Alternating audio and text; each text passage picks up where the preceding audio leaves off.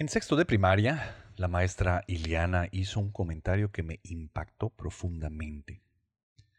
No recuerdo de qué tema estábamos hablando o a qué venía el comentario, pero recuerdo muy bien que dijo, Cuando manejo, me pasa que después de subirme al auto y conducir un rato, me sorprendo al llegar a mi destino sin darme cuenta del trayecto. Mi mente vuela y cuando me doy cuenta he llegado a donde quería, como si nunca hubiera estado durante el trayecto. Yo no manejaba para esa época, pero entendí completamente la sensación. Y entonces mi mente voló. Mi nombre es Carlos Cervera, esta es la temporada 4, capítulo 2. Bienvenidos.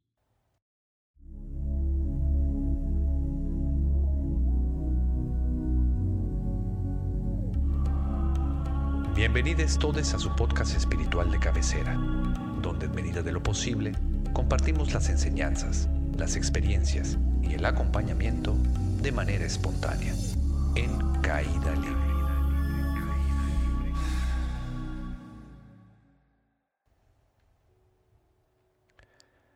Ah, ¿que creyeron que no íbamos a tener entrada esta semana? Pues no, no puedo dejarlos sin estos hermosos capítulos, intro, outro, música nueva, gracias a los enormes dones del señor Eduardo Tagle. Chéquenlo, se van a enamorar de él y de todo su contenido, de toda su música. Les dejo la información en los apuntes del podcast. Ahí les paso el anote. En el capítulo anterior, si no lo han escuchado, pausen este y váyanse a escuchar el anterior, porque es importante que lo hayan escuchado. Pero hagan lo que quieran, ¿verdad? Como siempre les digo. Pero háganlo con conciencia. Pero estábamos platicando en el capítulo anterior de cómo hemos perdido la vida por estar clavados en la mente, en ese diálogo incesante, en ese motor diésel que nos acompaña a todas partes y hace que la vida pues no nos sepa. ¿verdad?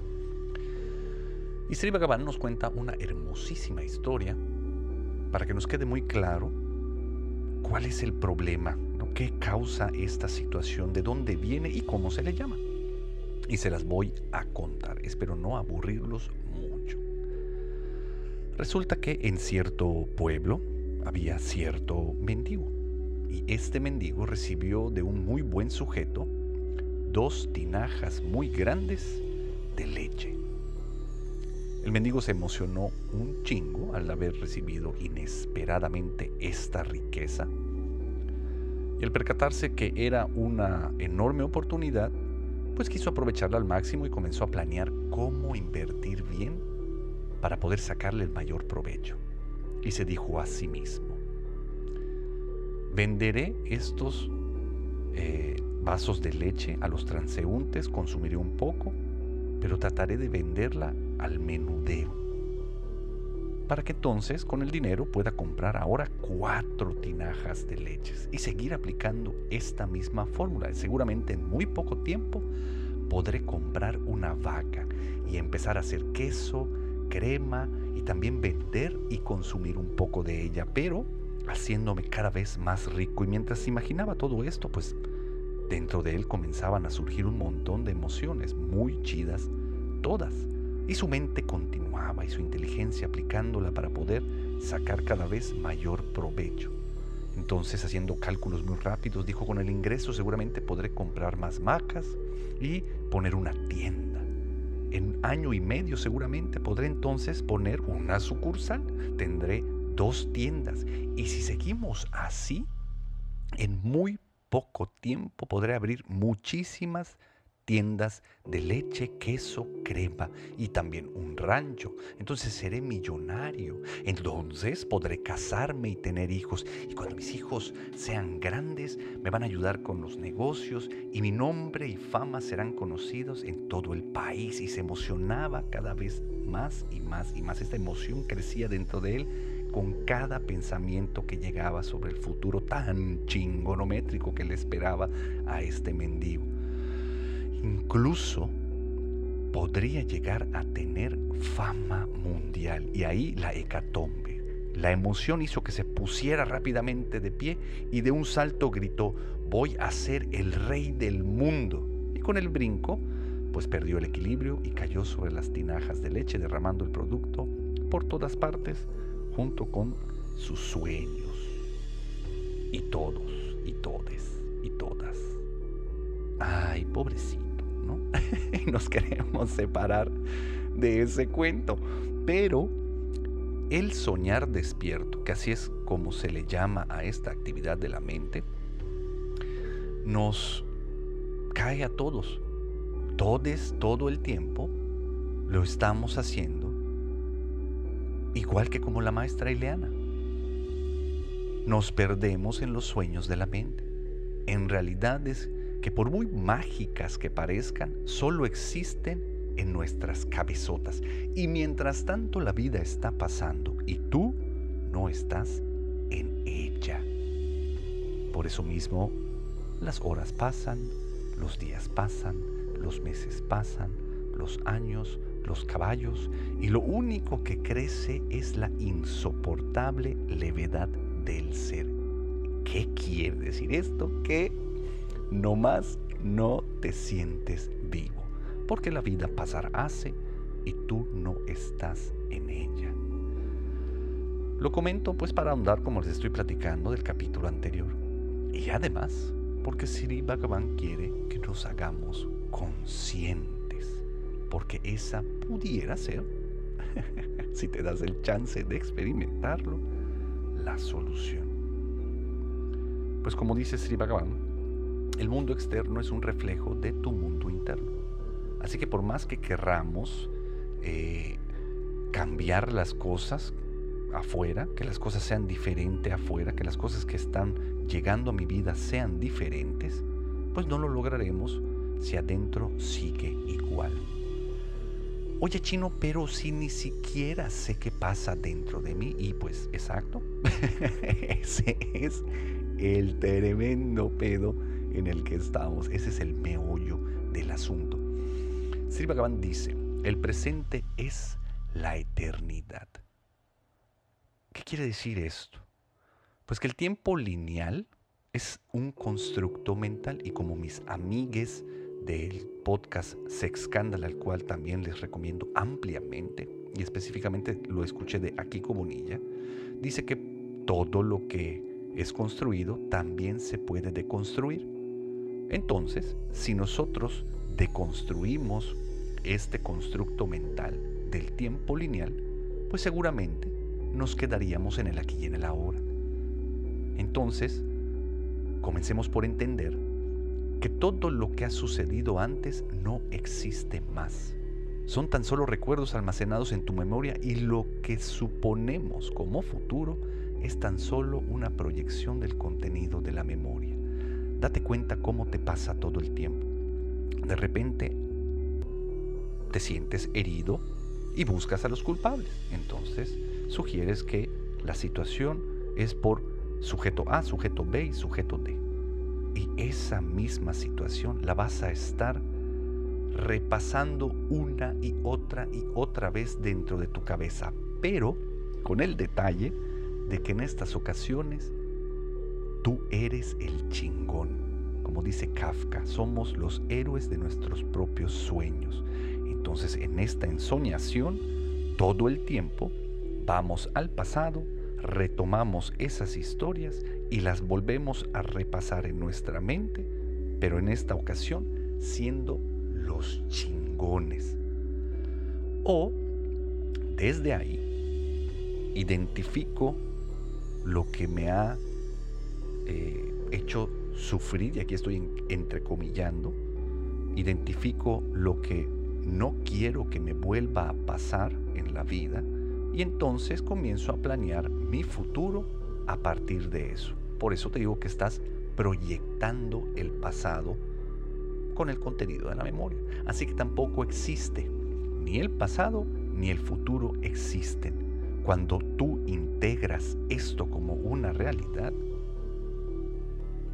cuando te das cuenta que accesar tanto al pasado como al futuro es soñar despiertos y mientras lo estás haciendo la vida está pasando y tú no estás en ella, esto puede cambiar. ¿De qué manera? Te quedas en el aquí y en el ahora. Y en el aquí y en el ahora no sufres. Por lo tanto, si has estado sufriendo, es porque has estado también en esta ensoñación, en este compulsivo soñar despierto. Por eso sufres.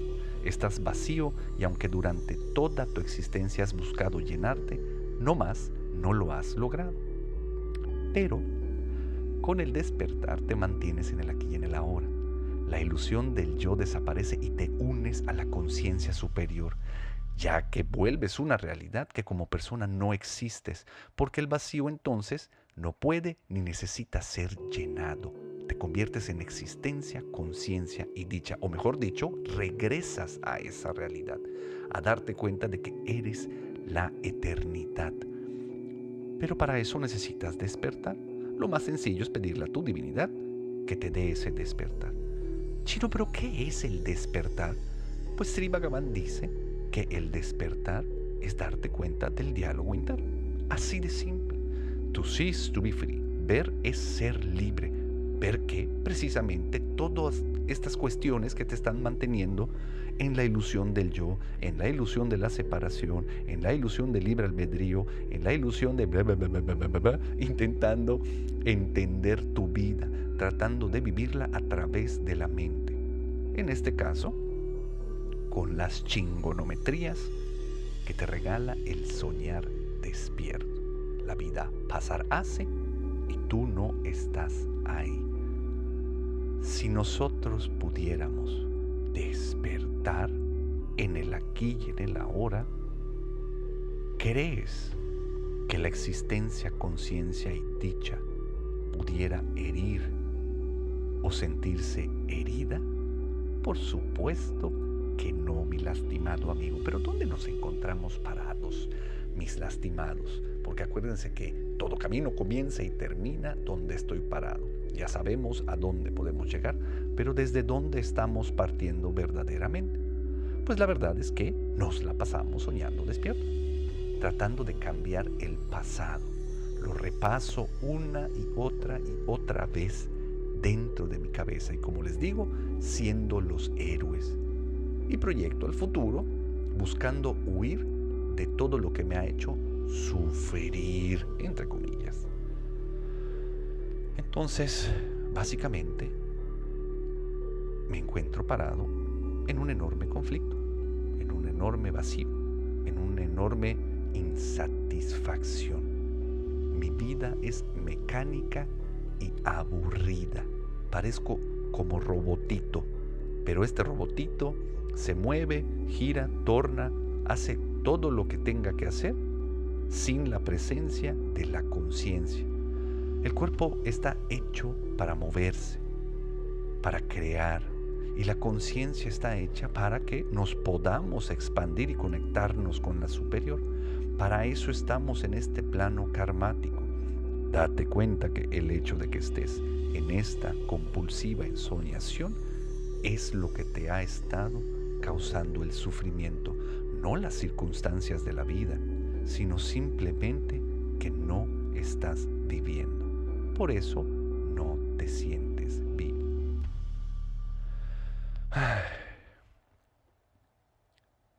Y aunque te des cuenta de esto, inmediatamente dentro de ti surge una sensación de enorme incomodidad, porque verdaderamente nos da miedo lo diferente. Esta realidad que hemos estado viviendo, paradójicamente, aunque es muy incómoda, es la realidad que se ha convertido en la zona de confort de la mayoría de las personas. No quieren moverse ni un centímetro de ahí. Por eso mismo aplican las mismas fórmulas una y otra y otra vez. Continúan queriendo cambiar el mundo externo sin llevar la conciencia al interior, sin llevar la conciencia al mundo interno, en donde el hecho de llevar la atención ahí hace que todo lo demás suceda automáticamente y cambie. Y si dentro de nosotros hay cambio, pues por lo tanto también en mi mundo externo lo sabrá. Porque, como dice Sri Bhagavan y ya les comenté en esta entrada, el mundo externo es un reflejo de mi mundo ¿Cuál es la solución para todo este problemón, mis lastimados amigos? Pues Sri Bhagavan nos invita primero a hacernos conscientes de los hábitos que tenemos. Por ejemplo, cepillarnos los dientes. Te levantas en la mañana y te vas a cepillar los dientes. Una cosa que se ha vuelto sumamente mecánica. Y date cuenta cómo cuando te estás cepillando los dientes, tu atención está en este soñar despierto. Si te haces consciente de esto, entonces lleva tu atención a la experiencia. Busca identificar cómo sabe el dentrífico, cómo se siente el cepillo a través de tus dientes y de tus encías, eh, cómo se siente eh, las texturas y el sabor, el olor de la pasta, toda la experiencia. Lleva tu atención a eso. O también, por ejemplo, comer. Comer es algo sumamente mecánico para la mayoría de las personas y aunque lo disfrutan como inicio, ¿no? La gente, pues la necesidad de comer por el hambre, cuando empiezas a recibir el alimento, híjole, la, la, sensación en el cuerpo es bellísima, ¿no? Hay gente que hasta yo, bueno, yo bailo cuando estoy comiendo, ¿no? Porque me hace muy feliz comer, pero también me invita a la mente a seguir soñando despierto y me salgo de la experiencia del comer. Entonces Sri Bhagavan te invita a que lleves tu atención a las sensaciones del cuerpo, a las sensaciones de esa experiencia. Cómo sabe la, la comida, qué texturas tienen, cómo huele, cómo se ve, cómo se siente masticar, cómo se siente tragar y cómo va pasando por el tracto digestivo, cómo lo recibe el cuerpo. Cada cosa que está pasando, llévalo eh, lleva tu atención a eso. Eso es hacerte consciente. Y si queremos llevar la conciencia al interior, pues tenemos que empezar por la exterior. Así nos invita Sri Bhagavan. Luego, esto lo puedes hacer durante múltiplos de 7, 7 días, 11 días, bueno, 14, 28 y así nos vamos, ¿no? Mientras más lo estés haciendo, se va a convertir en un hábito también. Y entonces, cuando te vayas con tus hábitos, intenta ahora cambiarlos. ¿En qué sentido o qué quiero decir con esto? Si de repente para ti es un hábito salir a caminar en la mañana, no lo dejes de hacer, el salir a caminar. Lo que puedes hacer es ahora empezar a salir a caminar en la tarde. Por ejemplo, cambiar esa rutina que se ha vuelto muy mecánica para que entonces también continúes con la experiencia física y corporal, corporal de el salir a caminar o vete a caminar a otro lado, vete a toma caminos nuevos, rutas diferentes, ¿no? Y con el tiempo también lo que puedes empezar a hacer es hacer cosas nuevas. Si de repente tu hábito eh, para bañarte es que comienzas de la cabeza y terminas con los pies, pues entonces empieza de los pies y termina con la cabeza.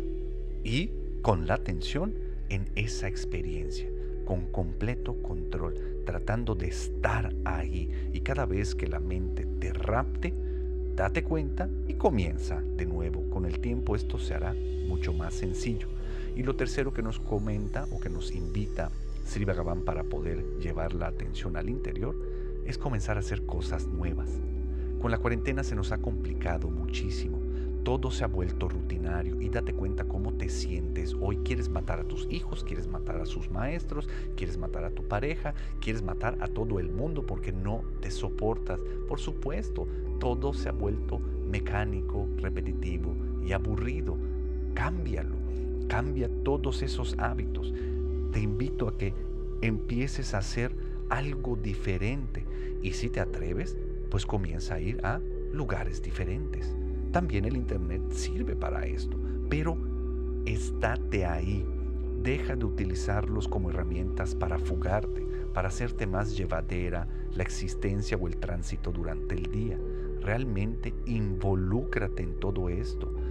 Eh, conoce gente nueva, Practica cosas nuevas, como si de repente nunca has pintado, comienza a pintar. Si nunca has hecho ejercicio, comienza a hacer ejercicio. Si de repente eh, se te ocurre ir a hacer kitesurf, métele y métele completamente a estas experiencias nuevas. Todo esto va a hacer que tu vida, de ser una chingaderita pequeñita entre tus cuatro paredes y tus tres relaciones, que ya están bastante jodidas, ¿no? que ya te encargaste de desbaratar durante esta cuarentena, empiecen a sanar y empiecen a crecer. Entonces te vas a sentir más vivo al involucrarte con el resto de la vida. Pero ¿cuál es la buena noticia de esto? Que si tú comienzas a practicar esto, a lo que Bhagavan te invita, la atención, que es estar consciente, lentamente irá permeando hacia lo hacia lo interno. Y todo lo demás entonces sucederá automáticamente. Hacia adentro no tenemos que hacer nada más que llevar la conciencia, porque el ver te hace libre. Entonces tu mundo interno cambiará. Y si tu mundo interno cambia, todo tu mundo externo también lo hará.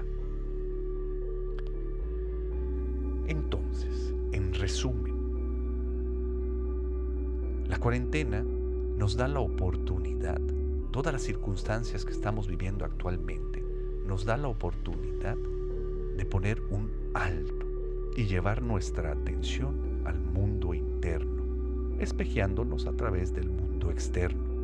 Siri Bhagavan nos ha enseñado cómo el soñar despiertos está más latente que nunca, porque todo ha sido mecánico y aburrido. Por eso mismo tenemos tanto sufrimiento eh, psicológico actualmente, pero lo podemos convertir en el existencial. Y recordemos que el sufrimiento existencial nos puede llevar a la iluminación, salir de todas las ilusiones que nos mantienen en estado de conflicto, darnos cuenta de que como personas no existimos, de que lo único que existe es la presencia divina, el universo en expansión, que es existencia, conciencia y dicha. Sería lo mejor que nos pudiera pasar en toda la vida, muchachos. Si practicas estos ejercicios que nos regala Bhagavan, llevar la atención a los hábitos, luego cambiar los hábitos y luego intentar cosas nuevas de manera muy natural, la atención y la conciencia irá hacia el interior. Sanarán y se liberarán todo lo que necesite sanar y liberarse de manera automática, cambiando mi mundo interno. Por lo tanto, generando como consecuencia que el mundo externo también cambie. ¿Cambio yo? cambia todo. Como tarea, te dejo que apliques la fórmula que nos regala Sri Bhagavan y que me cuentes tus experiencias. Dime cómo te va con este ejercicio. Y este sábado voy a impartir el taller para sanar las relaciones. Se llama Taller Sanando tus Relaciones. Ese es el objetivo. Llevar la conciencia a las relaciones, cómo están también en el inter o en el camino que nos dé como resultado el sanar todas ellas. Recuerden que la vida es relaciones, así que si sanamos las relaciones, sanamos la vida. Es este sábado 14 de noviembre. Cualquier información, mándenme un correo y de todas maneras intentaré dejárselos también en los apuntes del podcast. Muchas gracias por brindarme estos 25 minutitos de tu tiempo de vida y nos vemos muy pronto. Bye.